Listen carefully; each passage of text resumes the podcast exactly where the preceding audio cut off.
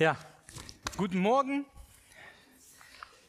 Schön, äh, dass der Saal so voll ist. Als mir, mir war das bis äh, gestern äh, Vormittag gar nicht klar, dass der Saal voller sein könnte wie sonst. Dann wurde, wurde ich daran erinnert, habe ich gedacht, äh, fahre ich glaube ich heute nach Bramsch und feiere da Ente dann fest. Aber ich habe vergessen, dass ich predigen muss. Also bin ich heute hier. Ja, es ist schön, dass ihr alle da seid. Ist auch schön, dass der Raum voll ist, denn die Plätze sind dafür da. Und der Herr freut sich. Wir dürfen heute Erntedankfest feiern. Wir dürfen hier hinkommen. Und äh, vielleicht gut oder schlecht, Vor- oder Nachteil, dass äh, der Feiertag, Erntedankfest, auch mit auf einen gesetzlichen Feiertag fällt. Man hätte sich vielleicht lieber gewünscht, wäre doch lieber morgen. Ne? Dann hätten wir alle noch frei und können ausschlafen. Aber auch dafür können wir Gott sei Dank sagen, dass wir Feiertage in einem Land haben. Vielleicht heute fällt auf den Sonntag, aber dass wir Feiertage haben, wo wir vielleicht frei haben und die auch noch bezahlt bekommen. Äh, wenn man sich so vorbereitet, kommt immer so der Gedanke zu immer ein Thema. Man macht sich, man hat das Thema, man sucht das Thema oder man hat schon vielleicht ein Thema irgendwie vorgegeben und dann fragt man sich ja, wie, wo, woher kommt das, wie entsteht das? Und in der Bibel finden wir auch was zu Erntedankfest. Ich dachte mal, ich google mal so allgemein so ein bisschen was zu Erntedankfest, so außerhalb der Bibel. Und dann gibt es ein paar, mehrere Geschichten, wie, der, wie Erntedankfest so entstanden ist, so wie wir es vielleicht heute kennen, bei uns in, in unserem europäischen Raum, weil es gibt in, in, im Raum der Asiaten, Amerikaner, jeder hat früher irgendwie Erntedankfest gefeiert, jeder hatte so seine ja, Rituale, nenne ich das mal, habe ich gelesen. Und eine Sache habe ich so gelesen und die fand ich so interessant. Es gab Erntedankfest so in der römischen Zeit auch schon, ungefähr 300 nach Christus hat man bei den Römern das ungefähr datiert. Da haben die angefangen mit Erntedankfest. Und zwar wie? Da hat der äh, Gutsherr, hat man das noch geschrieben, also der Landwirt oder der reiche Bauer, hat dann am Ende der Ernte seinen Mägden, Sklaven, Knechten, die für ihn gearbeitet haben, am Ende der Erntezeit hat er ein Festessen für sie bereitet, höchstpersönlich. Also er hat dann die bedient, es für die fertig gemacht. Dann fand ich das richtig interessant. Also hat er den Gedanken, er wusste, ohne die hätte er die Ernte gar nicht, hätte er allein auf dem Feld sammeln können, aber er hätte noch lange nicht so viel einsammeln können, noch lange nicht hätte er das alles geschafft. Das heißt, er hat sich bei dem bedankt, danke, dass ihr mir geholfen habt und hat, haben sich alle dessen gefreut. Und ähm, muss ich mal hier einschalten. In der Bibel lesen wir auch, dass es ein Fest geben soll oder Gott sagt auch, ihr sollt Ente Dankfest feiern. Habe ich geguckt, okay, wo, wo steht denn das in der Bibel? Da können wir im zweiten Buch Mose lesen, Kapitel 23, Vers 16. Da steht geschrieben, ihr sollt auch das Fest der Ernte mit den ersten Erträgen eurer Ernte feiern und das Fest der Lese am Ende der Erntezeit. Also wir sollen feiern. Und genau das machen wir heute. Wir feiern uns. Das hat er zu den Israeliten gesagt. Und ich werde gar nicht weiter darauf eingehen, sondern es gibt ein, ein Gleichnis, das Jesus erzählt hat. Das fand ich so interessant. Viele Gedanken habe ich zu diesem Gleichnis gefunden und dann noch bearbeitet und wollte genau auf dieses Gleichnis heute eingehen aus dem Neuen Testament. Ähm, genau, der reiche Kornbauer. Wer kennt das Gleichnis? Kennen die meisten hier. Für die es nicht kennen, wir werden es gleich gemeinsam lesen. Und äh, ich werde zuerst lesen, das steht in Kapitel 12 im Lukas-Evangelium von äh, ja genau, von Vers 16 bis 21. Ich will es auch nochmal ausstrahlen. Und er gab ihm folgendes Gleichnis. Ein wohlhabender Mann besaß einen großen Hof mit Äckern, die reiche Ernte brachten. So viel, dass seine Scheunen die Erträge nicht fassen konnten. Da sagte er sich, ich weiß, was ich mache. Ich werde meine Scheunen abreißen und größere bauen. Auf diese Weise habe ich genug Platz, um alles zu lagern. Und dann werde ich mich zurücklehnen und mir sagen, mein Freund, du hast für Jahre genug eingelagert. Genieße es, genieße das Leben, iss, trink und sei fröhlich. Aber Gott sagte zu ihm, wie dumm von dir. Andere Übersetzungen sagen es noch ein bisschen krasser, die sagen, du Narr. Also ich habe jetzt sie aus neues Leben. Du wirst noch heute Nacht sterben und wer wird dann das alles bekommen? Äh, und wer wird dann das alles bekommen? Ihr seht, wie dumm es ist, auf, die, äh, auf der Erde Reichtümer anzuhäufen und dabei nicht Reichtum bei Gott zu fragen. Eine andere Übersetzung sagt noch, äh, wenn man Luther oder Schlachter liest, die sagen noch ein bisschen anders. Äh, äh, wo, wo, wo habe ich das hier stehen? Genau, wie steht das hier? Der sagte zu sich selbst und hier sagt eine Übersetzung, er dachte bei sich selbst und die andere Übersetzung sagt, er sprach zu sich selbst. Zu sich selbst, also Selbstgespräche geführt. Also wir sehen jetzt eine Geschichte, die Jesus erzählt hat. Von einem reichen Mann. Also er war schon reich, war wohlhabend, hatte große Äcker. Und weil das nicht reicht, bekommt er noch eine reiche Ernte. Weil du reich bist, das ist eigentlich fair im Leben. Ne? Die Leute, die nichts haben, sollen nichts kriegen und die Leute, die haben, sollen noch mehr kriegen. Findet ihr das fair? Ja, oder? Also ich habe jetzt äh, auf Männerwochenende vor einem Monat äh, gelernt über das Thema Finanzen. Da hat äh, der Seminarleiter so, ein, so, ein, so, äh, eine Frage gestellt oder zu uns es gab vier Fragen, es gibt vier Fragen auf der Welt, ich kenne die nicht mehr alle. Es waren ganz einfache Fragen. Wenn du die vier Fragen beantworten kannst, habe ich täglich warmes Essen, habe ich ein Dach über dem Kopf, äh, habe ich fließendes Wasser. Und was war die vierte Frage? Weiß ich nicht mehr. Vielleicht weiß ich auch nicht mehr. Auf jeden Fall vier Fragen. Das sind einfache Fragen. Wenn du diese vier Fragen mit Ja beantworten kannst, gehörst du zu den 5% der reichsten Menschen der Welt. 5%. Das ist nicht viel. Also das heißt, wir sind die Reichen. Und nur einer, äh, äh sagt und die über den 5% können schon eine der Fragen nicht mehr mit einem sicheren Ja beantworten. Kein fließendes Wasser, nicht täglich warmes Essen. Also können wir uns da einordnen. Ich habe mich da eingeordnet und gesagt, ich bin ein reicher Mensch. Ich kann zu allen vier Fragen äh, sicher sagen, ja, ich habe alles. Und dazu, ich lebe in diesem Land und ich werde noch reich gesegnet.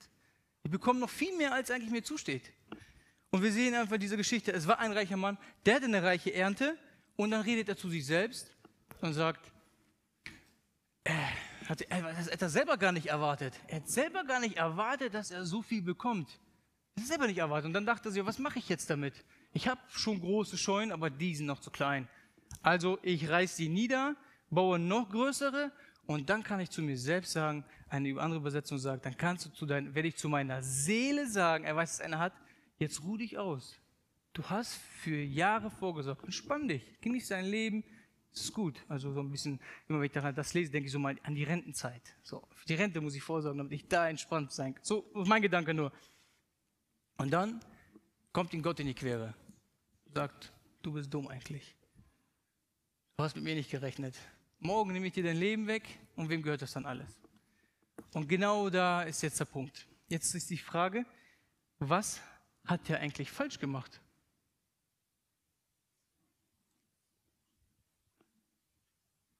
Jetzt wartet ihr alle auf eine Antwort, ne?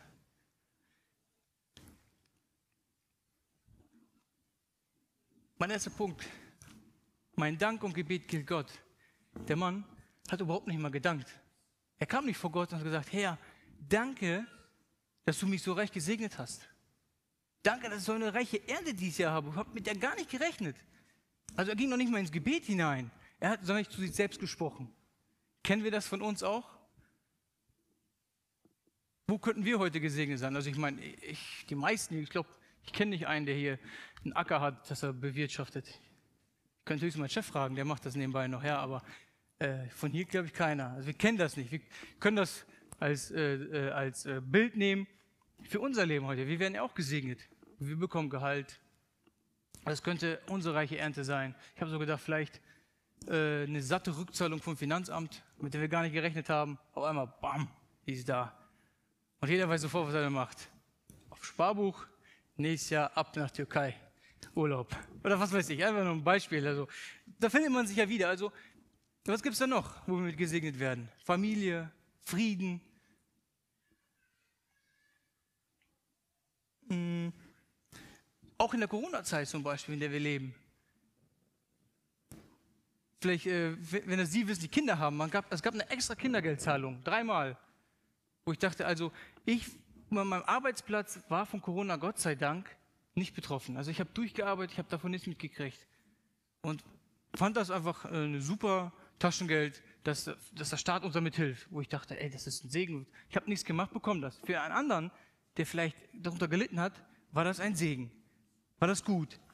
Also können wir dafür heute Danke sagen? Habt ihr schon mal dafür Danke gesagt?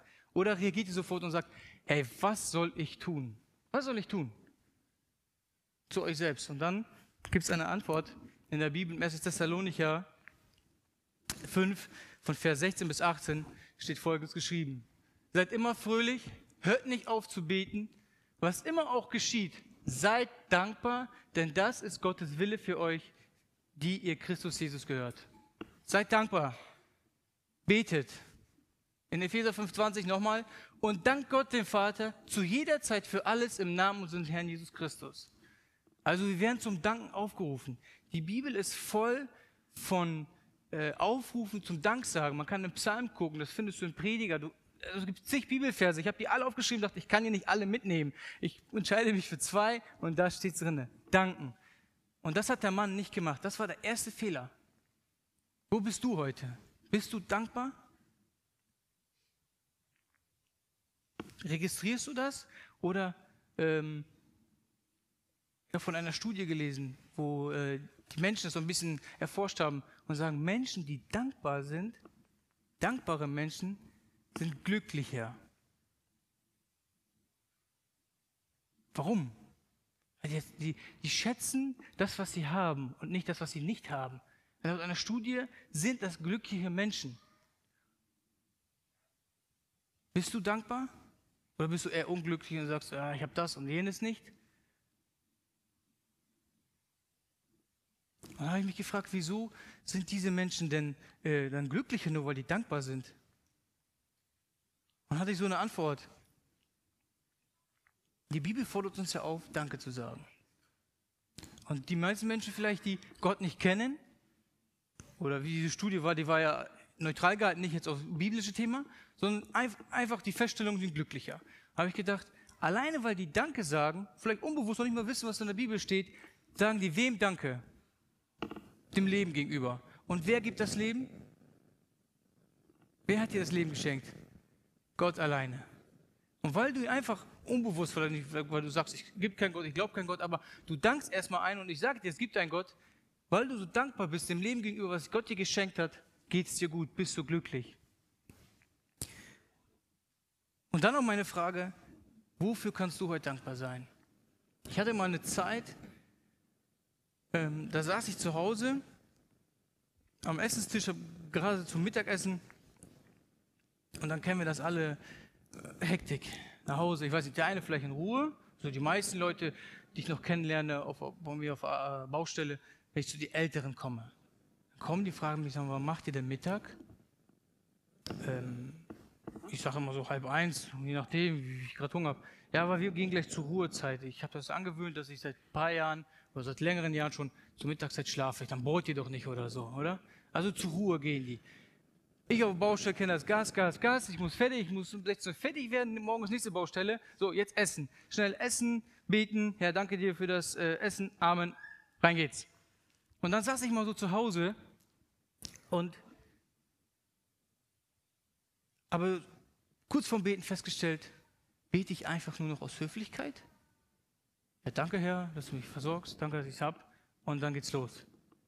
Segne, Vater, diese Speise. Oder bin ich wirklich im Gebet, wirklich dem Herrn dankbar? Dankbar dafür, dass ich das gerade habe, weil ich kenne Hunger gar nicht. Außer wenn wir fasten. Dann fasten wir bewusst, aber mit, dem, mit der Sicherheit, ich weiß, wenn ich dann aufhöre, ich habe was zu essen. Ist ganz sicher. Aber dieses Hungern, dieses Nicht-Haben, nicht versorgt sein, wissen, ich habe es nicht, kenne ich nicht.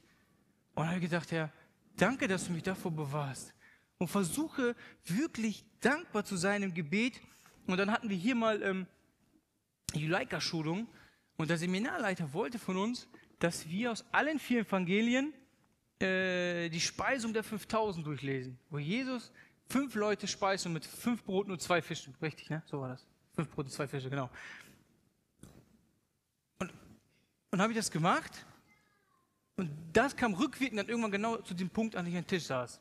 Ich habe dann gebetet für das Essen und dann nicht äh, mit der Einstellung, ich habe zu wenig, sondern ich weiß, ich habe mehr, ich habe auf den Teller nicht zu wenig gepackt, sondern wenn ich will, nehme ich noch mehr aus dem Topf, aber ich habe jetzt was drin. Und dann habe ich gedankt, so wie Jesus gemacht hat. Jesus hatte nicht, nicht viel, er hat selber Gott gedankt. Er nimmt das Essen und dankte dem, dankte dem Herrn. Und dann wurde es mehr. Und dann gehe ich ins Gebet und sage, Herr, danke und segne das Essen, dass es mir reicht. Nicht, dass ich die Augen zumache, bete, mach auf, liegen zwei Keulen, sondern dass ich bete, danke und sage, Herr, auch wenn ich weniger auf dem Teller habe, will ich von diesem Teller so satt werden, als würde ich drei essen. Einfach soll mich dieser eine Teller satt machen. Zu Thema Danke. Und dann habe hab ich ähm, weitergedacht. Mein Kühlschrank ist immer voll, habe ich gedacht. Ich krieg den vollgestopft. Ich krieg den vollgestopft. Und das alleine reicht nicht. Ich habe noch die Gefriertruhe voll. Schätzen wir, dass wir es voll haben? Oder sagen wir mal, wir haben zu wenig? Wir sind wieder Bauer. Wir haben Scheunen. Wir machen die immer voller. Was machst du, wenn du zu viel eingekauft hast? Kaufst du einen zweiten Kühlschrank? Oder einen größeren? Speist den alten weg? Sag, oh, ich muss, ich muss damit irgendwo hin. Da kommen wir später noch zu. Aber wir sehen auch im Alten Testament, wir immer wieder, wie Kain und Abel auch als Dankopfer, als Dank dem Herrn etwas gebracht haben. Von, der, von, der, von den Früchten der Erde, also von hier, wie wir es jetzt hier sehen, oder von den äh, erstgeborenen Tieren, haben die Gott einen Dank gebracht. Und so möchte ich dich heute fragen, wofür kannst du heute dankbar sein? Klar, man kann sofort fragen, äh, sofort, ich habe hab viele Sachen, viele Sachen. Dann kannst du anfangen aufzuzählen und nicht aufzuhören, oder du packst das alles in eins und sagst, für alles. Ja, alles ist wieder so leicht gesagt, ne? Für was kann ich? Bewusst. Vielleicht vergessen wir sogar für Gott zu danken. Vielleicht vergessen wir es und meinen, schreiben uns auf eigene Schulter und sagen, ja, das habe ich in meiner eigenen Arbeit gemacht, wieso soll ich dafür danken? Ich gehe doch dafür mal lochen. Dafür schwitze ich, mein Rücken geht kaputt, meine Gesundheit geht drauf. Warum sollte noch Danke sagen? Aber wer schenkt dir die Gesundheit, den Verstand, die Kraft, deine Fähigkeit? Von wem hast du das? Das hast du nicht zu Hause, weil du sitzt und äh, so, heute muss ich an meinen Fähigkeiten arbeiten, nimm die Schleife raus und feile dran. Kann man ja auch machen, den Fähigkeiten arbeiten. Oder wenn dein Talent nicht da ist, wird es dir nicht gelingen. Und dann habe ich eine schlechte Sache mir angewöhnt. Von der Arbeit aus. Dann ähm, wir mit meinen Arbeitskollegen immer, egal wo, auf Montage, mit, für eine andere Firma gearbeitet. Wir haben denen geholfen und dann sagt der eine Monteur, das war immer einer, immer derselbe. Der sagte dann, ja, wenn wir abgereist sind, hey, danke, dass ihr uns geholfen habt. Dann sagte mein Arbeitskollege, du brauchst mir nicht danken, dafür werde ich ja bezahlt. Da habe ich mir das auch so angewohnt, sag mal, ach, nicht Rede, wer dafür bezahlt, ihr seid den Kunden. Aber dann habe ich überlegt, eigentlich ist das voll falsch. Weil, klar werde ich dafür bezahlt, aber das ist nicht selbstverständlich, dass ich es mache.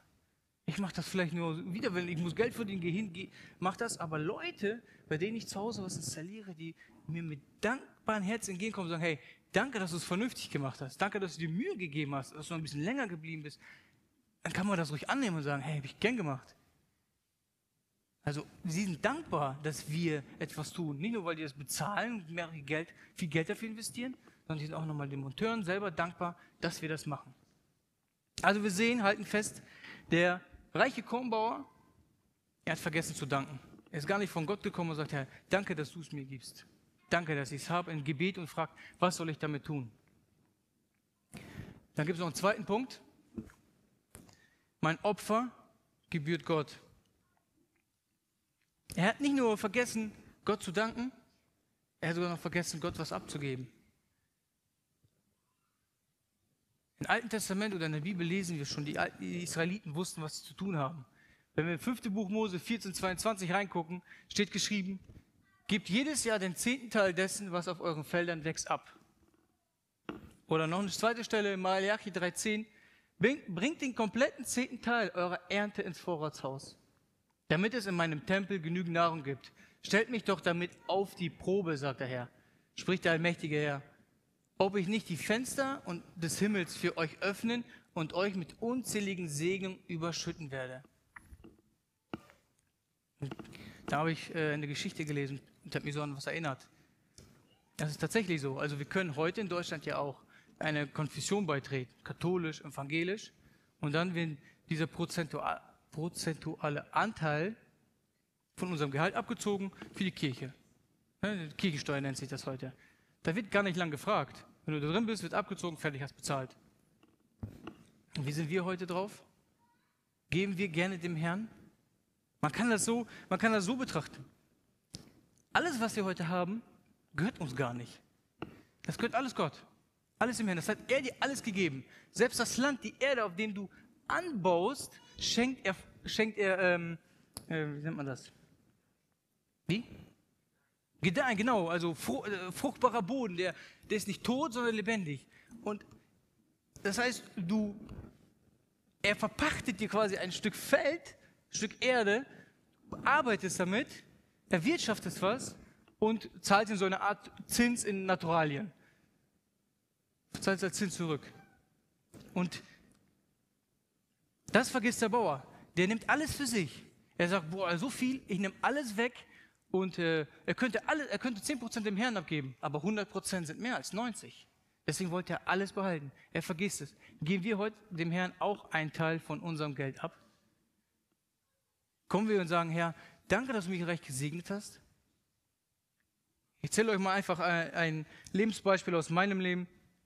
Bevor ich mich bekehrt habe, als junger Mann, das heute immer wieder, wenn ich äh, ins Gespräch komme und es über diesen Thema geht, kann, will, ich, will ich einfach als Lebenszeugnis immer da sein. Ich war ein Jugendlicher, gerade frisch ausgebildet. In der Ausbildung hatte ich immer Minus. Mein Konto war immer minus 500. Die Grenze war. Ich könnte noch mehr machen, dachte ich, komme ich nie wieder raus. Kleine Ausbildung versteht man, ja, man verdient nicht so viel Geld. Da waren, sagen wir mal, vielleicht 600 Euro, da hat man Miete, Auto.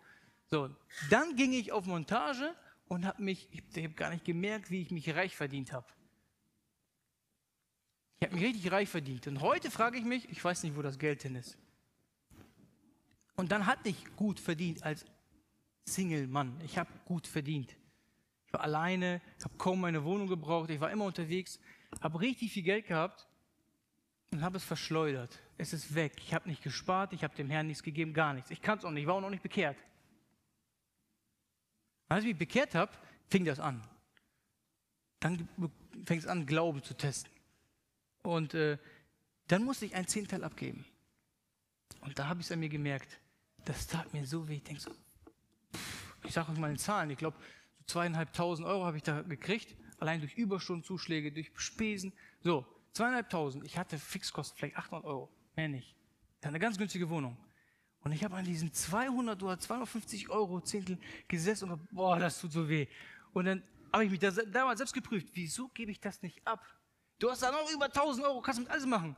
Aber die 1000 Euro haben mir nicht gereicht, ich wusste das schon. Aber ich wusste nicht wofür. Die waren immer weg. Die waren in allen Blödsinn weg. Entweder habe ich das versoffen oder ich habe das irgendwo anders reingesteckt, in Zigaretten. Mein Auto ist jeden Monat kaputt gegangen, ich muss Öl kaufen, eine Werkstattreparatur. Immer wieder. Es war irgendwie, die Bibel sagt, ein Fresser in meinem Leben hat mir immer das weggenommen. Ich hätte auch die 250 Euro behalten können. Haben mir auch nicht gereicht.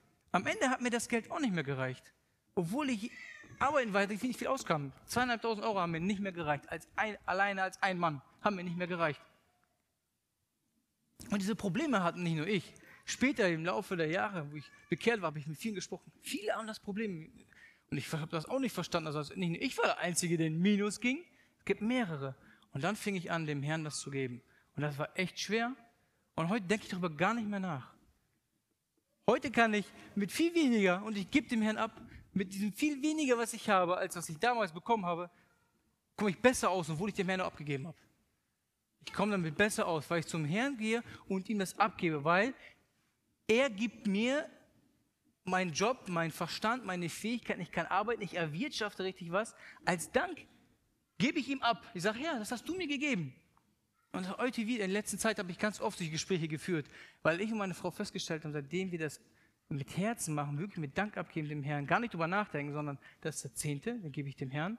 Und er segnet uns in so vielen Bereichen. Manchmal fragen wir uns, wie haben wir das geschafft? Und da ist der Fehler. Wie haben wir das geschafft? Dann habe ich gesagt, das haben wir gar nicht geschafft. Das war alles der Segen Gottes. Das alles, weil wir dem Herrn alles abgeben, was er uns gibt. Deswegen haben wir es geschafft. Nicht anders. Und er segnet. Und so will ich einfach dich auch heute ermuntern, wenn du äh, Probleme hast. Der Herr versorgt dich. Vielleicht liegt es daran, wie der, wie der alte äh, Kornbauer, der wollte alles für sich haben. Er wollte alles für sich behalten. Nichts wollte er abgeben.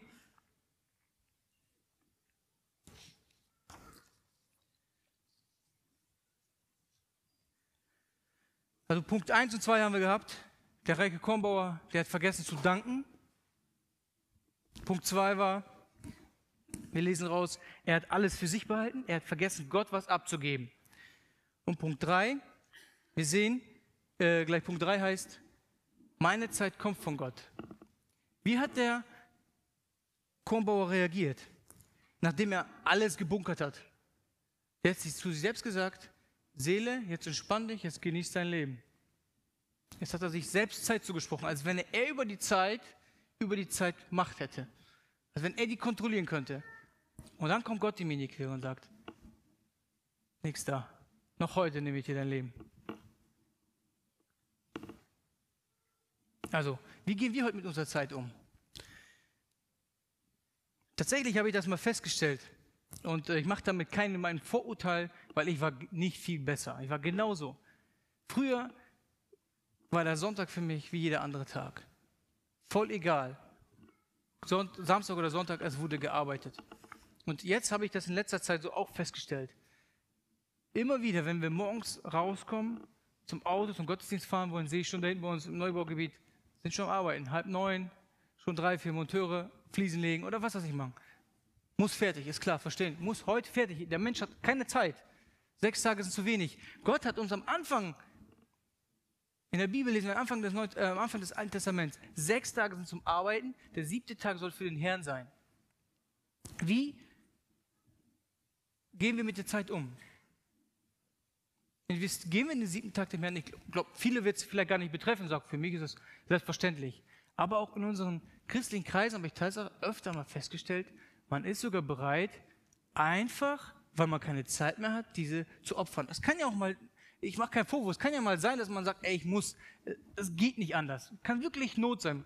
Job, Arbeit, was ich, bis heute dadurch gezwungen. Aber es geht auch mal ins Private, einfach in, in Veranstaltungen, einfach private Sachen, die man einfach in der Woche nicht zwischenschieben kann. Erlebe ich das auch bei uns? Ja, dann lass uns doch Sonntagmorgens treffen. Und da danke ich, danke ich dem Herrn für meine Frau. Ihr habt ganz oft, egal was es ist, auch ob es bei Ihnen unter Freunden ist, bei uns was zwischenkommt, wo Leute versuchen, oder Feind oder Satan versucht uns Gottesdienst zu klauen. Das heißt, wir bestehen Gott noch in der Zeit, nicht nur in dem, was er uns gibt an Geld, wir geben ihm nicht mal einen Teil ab, sondern wir bestehen noch in der Zeit. Er gibt uns sechs Tage, er siebt es für ihn und den nehmen wir ihn auch noch weg. Ja, Herr, du musst verstehen. Die können alle nicht. Wir müssen heute Morgen, heute den Gottesdienst ausfallen lassen. Da sind wir bereit. Und meine Frau sagt immer, du, wir wir fahren erst zur Kirche, wir kommen danach. Wir fahren erst zum Gottesdienst. Danach haben wir Zeit. Vorher nicht. Und früher habe ich auch mit mir so gehadert und gedacht, ah, ist doch nicht so schlimm, mein Gottesdienst nicht hingehen. Ich habe immer die Leute bewundert, die äh, die Hochzeit am Samstag gefeiert haben, bis drei Uhr morgens gefeiert und dann sitzen die um sieben Uhr morgens doch im Gottesdienst. Äh, ich dachte, wieso macht ihr das? Ist doch klar, man feiert, man kann ausschlafen. Für die war es wichtig, nein, Gottesdienst ist Gottesdienst und Feiern ist Feiern. Meine Zeit ist zu Ende. Heute ist die Zeit für den Herrn. Ich bin heute gekommen in Gottesdienst und kann ihm Danke sagen.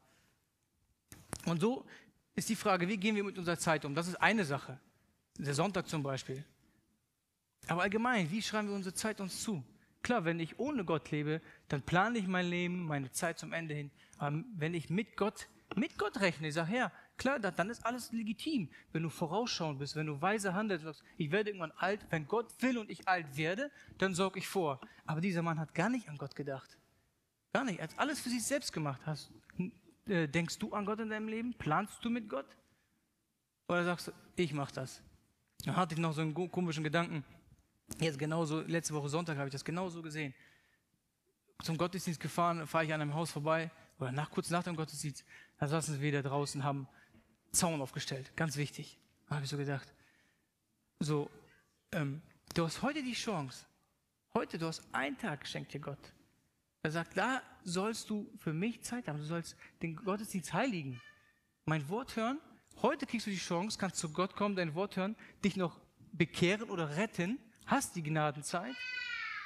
Aber ich baue lieber den Zaun auf. Und morgen, wenn ich sterbe, Hauptsache ich habe geschafft, meinen Zaun zu streichen oder den Zaun aufzustellen. Und der Nächste, der ein Grundstück kauft, reißt den Zaun wieder nieder, weil er ihm nicht gefällt. Also, wie gehst du mit deiner Zeit um? Bist du da hart? Sagst du, der Sonntag ist mir wichtig? Plan ich mit Gott in meinem Leben? Ach ja, da wollte ich ja noch was äh, Bibelvers einstrahlen. Jakobus 4,13 steht sogar noch was zu Thema Selbstsicherheit. Da sagt er auch, passt auf, wenn ihr behauptet, heute oder morgen werden wir in eine bestimmte Stadt gehen und ein Jahr dort bleiben. Wir werden dort Geschäfte machen und Gewinn erzielen. Woher willst du wissen, was morgen sein wird? Euer Leben gleicht doch dem Nebel am Morgen. Schon nach kurzer Zeit ist er verschwunden. Da warnt Jakobus auch äh, die Menschen, die sich so selbstsicher sind, meinen, alles liegt in derer Hand. Wir haben alles, ich habe jetzt vorgesorgt, ich werde gehen und ich werde erwirtschaften. Und ein vierter Punkt, den ich heute noch ansprechen wollte und den fand ich ganz wichtig, das haben wir heute sogar auch schon praktiziert. Mein Reichtum gehört auch anderen. Bin ich bereit zu teilen? Wir sehen, der Mann, der war habgierig. Der hat an seinen Nächsten gar nicht gedacht. Der hat gar nicht an den Nächsten gedacht, sondern nur für mich. Und wir kennen das ja. Ist ja kein Vorurteil. Ich handle auch oft so. Erstmal, oh, jetzt habe ich alles, das muss ich für mich vorsorgen, weil es kann ja sein, in einem Jahr, keine Ahnung, geht mein Auto kaputt oder ich will bauen. Es ist auch voll legitim. So handelt man. Ne? So sind wir Menschen, wir achten drauf. Und dann habe ich was gefunden in der Bibel, 5. Mose 14, Kapitel 14, 27 bis 29 im Vers steht, übergeht dabei die Leviten nicht, die in euren Städten leben, denn sie besitzen kein Land und haben kein Erbteil wie ihr. Am Ende, des, am Ende jeden, jedes dritten Jahres sollt ihr die gesamte Ernteabgabe des betreffenden Jahres in die nächstgelegene Stadt bringen und dort aufbewahren. Sie ist für die Leviten bestimmt, denn sie besitzen kein Land und haben kein Erbe unter euch, so wie die Ausländer, die Waisen und die Witwen in euren Städten. Damit sie, nicht, damit sie sich satt essen können, dann wird der Herr, euer Gott, nochmal fett geschrieben, alles segnen, was ihr tut. Oder ein anderer Übersetzung, was deine Hand tut. Weiter, noch ein Bibelvers.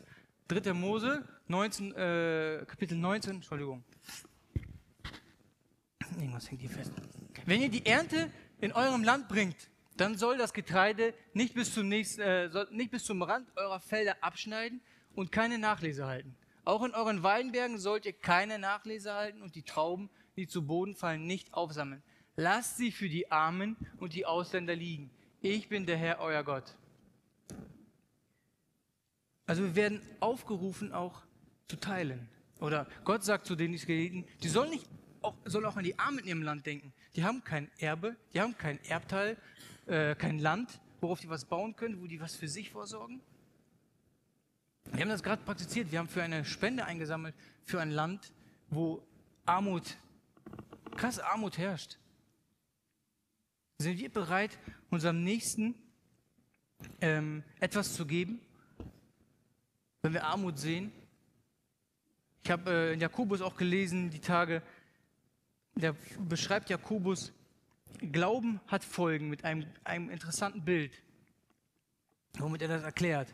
Er sagt, was nützt es, wenn du deinem Nächsten sagst, äh, ich hoffe, Gott segnet dich, dass du dich warm, äh, warm anziehen kannst und essen kannst, aber ihm selber, wo du es ihm geben kannst, nicht tust.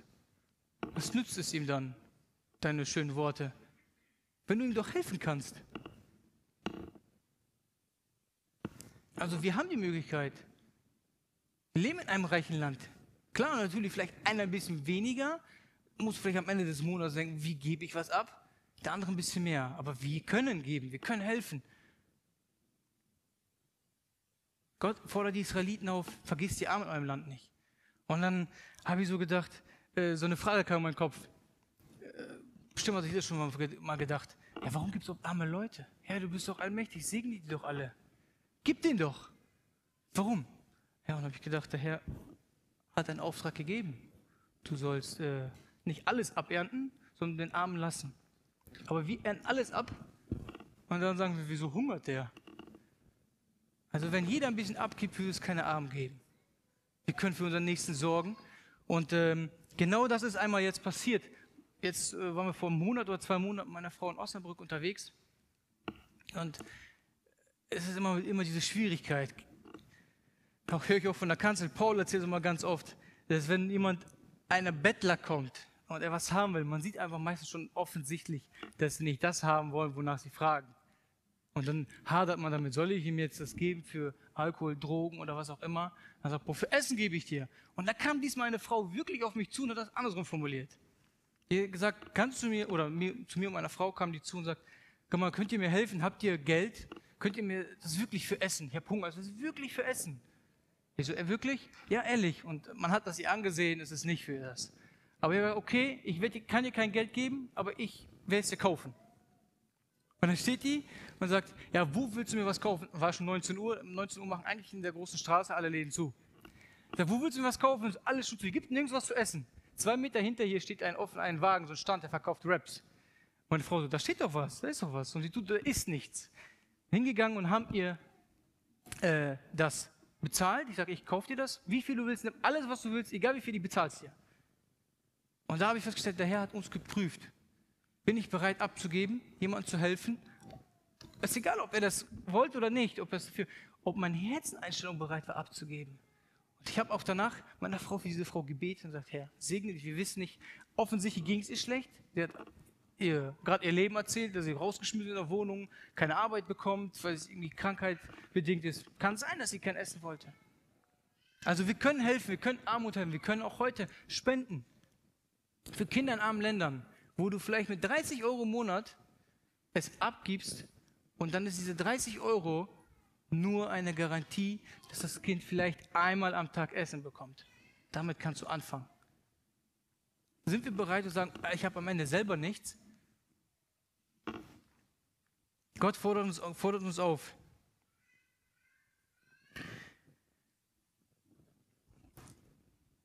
Genau. Jetzt kommen wir auch zum Schluss. Was soll ich nun tun? Ich habe das hier vergessen, sie guckt so. Was soll ich nun tun? Wir haben jetzt vier Punkte gesehen, in denen können wir anfangen. Wenn wir heute, wenn wir reich gesegnet sind, wenn wir irgendwas bekommen von Gott und nicht wissen, wie wir damit umgehen sollen, können wir anfangen, erstens Gott danken in Gebet gehen und sagen, Herr, danke, dass du mich gesegnet hast, wie heute. Das haben wir alles nicht, weil wir so toll sind, weil wir gut arbeiten können, weil wir stark sind. Das ist alles entstanden, weil Gott die Erde gesegnet hat. Denk mal zwei, drei Jahre zurück, glaube ich, wo so heißer Sommer war, wo alle Bauern Angst hatten um ihre Ernte. Dann fuhren die alle rum mit riesen Rasensprenger und mussten Mais begießen. Wenn das nicht geklappt hätte, dann hätten wir es vielleicht viel weniger. Und wir bekommen das, weil Gott lässt den Regen über die Gläubigen, Ungläubigen fallen. Er lässt die Sonne über uns alle scheinen und wir können, haben was davon. Wir können anbauen und, und satt essen. Teil 2 oder Punkt 2, gib Gott was ab. Denn er hat dich gesegnet und ich kann es dir nochmal bestätigen mit meinem eigenen Leben und das werden dir noch viele andere bestätigen. Wenn du dem Herrn abgibst, wirst du mit viel weniger viel mehr haben als das, was du hast viel mehr. Also das stelle ich immer wieder fest. Ich bin Herrn so dankbar und ich versuche immer mehr dem Herrn zu geben, weil er mir immer mehr gibt. Immer wieder stelle ich das fest. Wir bekommen Segnungen, wo wir uns fragen, woher haben wir das und wieso bekommen wir das? Der Herr hilft einfach, wenn du deine Augen aufmachst und auch anderen hilfst. Unsere Zeit aus seiner Hand nehmen. Punkt 3. Wie gehen wir mit unserer Zeit um? Meinen wir, wir haben alles in der Hand, ich sorge vor und ich schaffe das schon. Dann bis dahin will ich unbedingt das und das erreicht haben. Und was ist, wenn du morgen nicht da bist? Heute hast du die Chance, Gott Danke zu sagen. Und unser Vermögen mit anderen teilen. Sind wir bereit, abzugeben? Der Herr hat uns einen Überfluss geschenkt. Wir sind 5% der 5% reichsten Menschen der Welt. Wir haben Überfluss. Das Gleiche ist, als Jesus eine Frau sieht, eine arme Frau, die abgibt, äh, fatal also in diese Spendkasten wirft und sagt, äh, die hat mehr gegeben als alle anderen. Weil sie hat das abgegeben, was sie hatte. Und die Reichen, die Pharisäer, haben nur das reingeschmissen vom Überfluss. Das hat sie gar nicht gestört. Die haben immer noch sauber gelebt. Äh, sorgenlos. Und da auch erlebe ich und meine Frau auch einfach Segen. Wir versuchen immer zu helfen, zu geben und wir merken, das kommt auf einer anderen Stelle zurück, weil Gott hat gesagt, er wird alles segnen, was deine Hand unternimmt, wenn du dem Nächsten hilfst. Allein schon äh, mit den Worten von Jesus. Lieb deinen Nächsten wie dich selbst. Wie kannst du deinem Nächsten nicht helfen? Und dann liebst du dich selbst nicht, aber das geht ja gar nicht. Ich glaube, jeder liebt sich selbst und sagt, erst für sich vorsorgen. Und wie kann man dann einen anderen, der Not leidet, nicht ähm, ja, helfen? Das waren meine vier Punkte aus diesem, aus diesem Gleichnis der reiche Kornbauer. Das ist ein interessanter Gedanke, als ich die gelesen habe.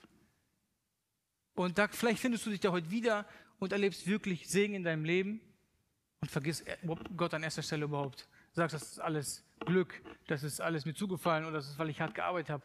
Nichts davon stimmt. Das ist alleine Gott hat sie gegeben. Alles auf dieser Erde, alles, was du hast, hat Gott dir gegeben. Du darfst damit verwalten, du darfst damit etwas machen, aber du sollst Gott und deinen Nächsten nicht vergessen. Und so lade ich uns ein, jetzt ins Gebet zu gehen. Vielleicht ist dir was aufgefallen, wo du sagst, Herr, ich habe da wirklich noch nie für gedankt. Oder ich habe vergessen, dir zu danken. Ich habe mich für in der Predigtvorbereitung echt geprüft.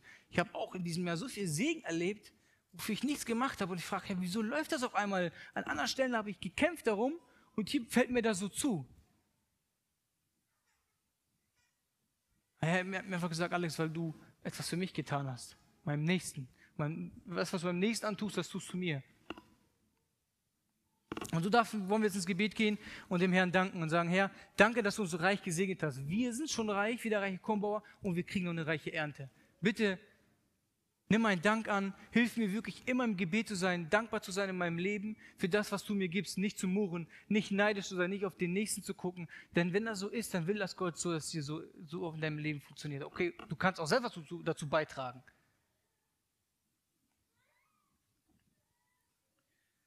Ja, ich lasse die vier Punkte ausgestrahlt. Dann kannst du im Gebet noch drauf gucken und sagen, hey, dass du die vier Punkte noch vor, vor Augen hast. Lass uns gemeinsam aufstehen und beten.